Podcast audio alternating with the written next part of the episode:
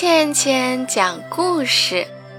今天我给大家讲的故事是夸父逐日的故事。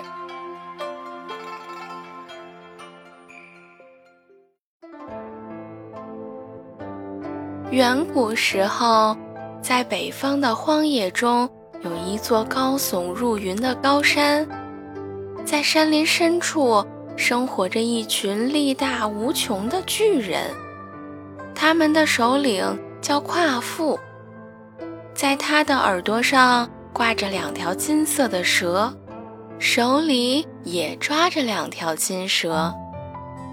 他的族人心地善良、勤劳勇敢，过着与世无争、逍遥自在的日子。有一年天气非常热。火辣辣的太阳直射在大地上，树木被晒焦了，河流也被晒得干枯，人们热得难以忍受，都纷纷死去。夸父很难过，他抬头望着太阳，告诉族人：“太阳太可恶了，我一定要追上太阳，将它捉住，让它听人的指挥。”族人听了，纷纷劝阻。有的人说：“你千万别去呀，太阳离我们那么远，你会累死的。”有的人说：“太阳那么热，你会被烤死的。”但是夸父决心已定，他看着愁眉不展的族人说：“为了大家的安乐，我一定要去。”夸父告别了族人。向着太阳升起的方向，迈开大步，像风一样追去。太阳在空中飞快地移动，夸父在地上拼命地奔跑。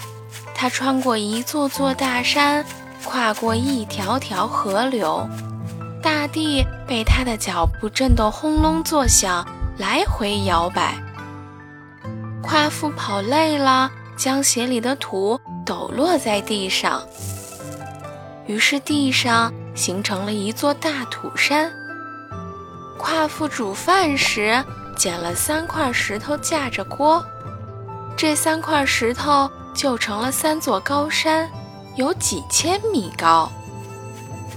夸父一直追着太阳跑，眼看着离太阳越来越近，他的信心也越来越强。终于，夸父在太阳落山的地方追上了太阳。一团红色的火球就在夸父眼前，万道金光沐浴在他身上。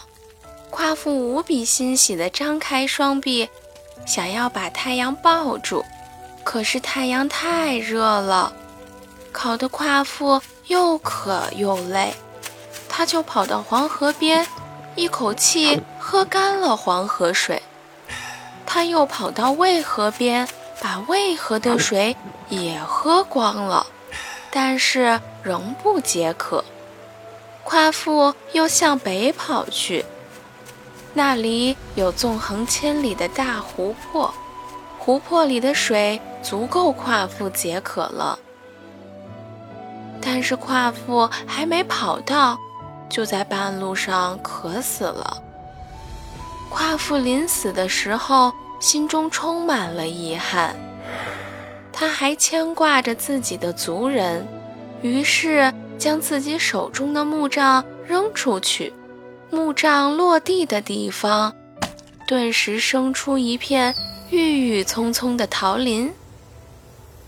这片桃林终年茂盛，为来往的过客遮阴。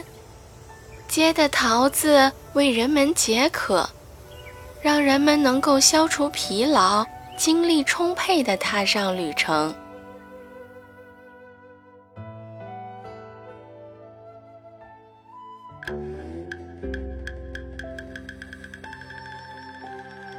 好啦，今天的故事就讲到这里了，小朋友们，我们下期再见。